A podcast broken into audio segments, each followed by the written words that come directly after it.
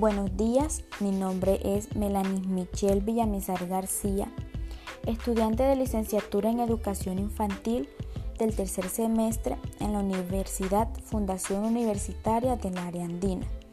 Y mi tutora se llama Mónica Saballet, quien me acompaña en todo este proceso de formación académica en la práctica 1, proyecto lúdico pedagógico. El día de hoy les voy a compartir la experiencia que tuve al realizar la actividad de observación directa. Este proceso de observación lo hice en una finca que queda ubicada en la región de Azúcar Buena, corregimiento La Mesa, zona rural del municipio de Valledupar. En la finca hay niños entre los 6 y los 10 años. Ellos se encontraban jugando fútbol y había otro grupo de niñas entre los 6 y los 8 años jugando a la ronda de los policías se veían felices, unidos y amorosos entre ellos. Es admirable ver la inocencia de los niños y a la vez esa actitud de adulto que ellos tienen.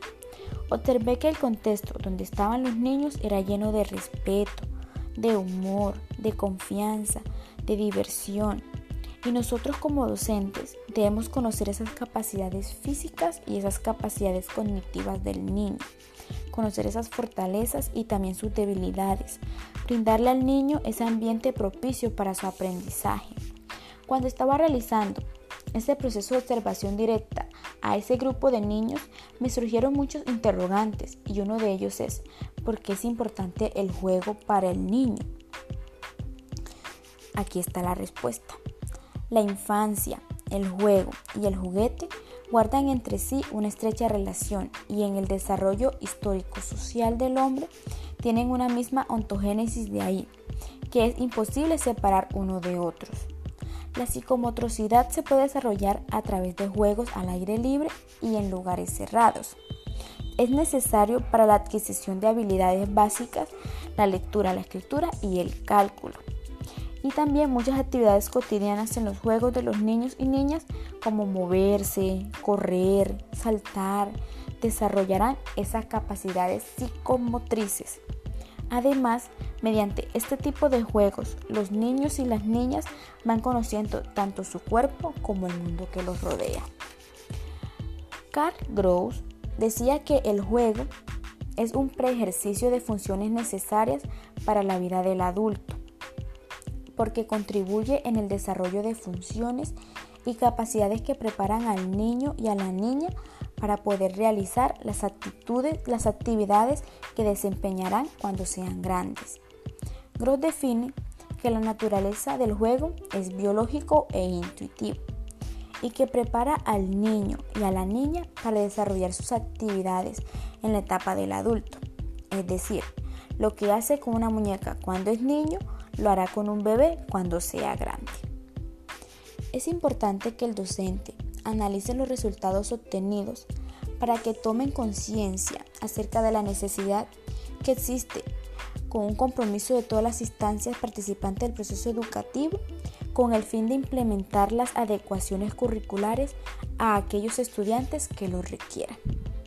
Para la doctora Montessori, todo educador debe seguir al niño reconociendo las necesidades evolutivas y características de cada edad y construyendo un ambiente favorable, tanto físico como espiritual, para dar respuesta a esas necesidades.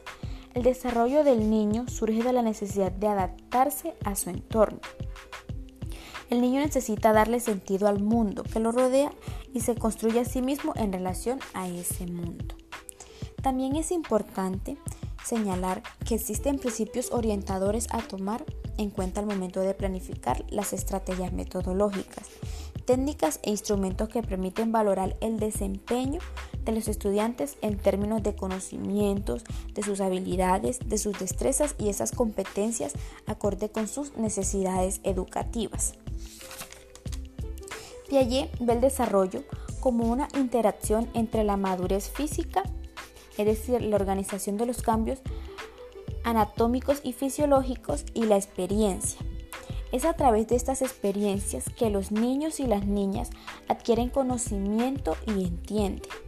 De aquí el concepto de constructivismo y el paradigma en la pedagogía entran en un currículo. El currículo empieza con los intereses de lo aprendido que incorpora información y experiencias nuevas a conocimientos y experiencias previas. La teoría de Piaget sitúa la acción y la resolución autodirigida de problemas directamente al centro de aprendizaje y el desarrollo. A través de la acción, lo aprendido descubre cómo controlar al mundo.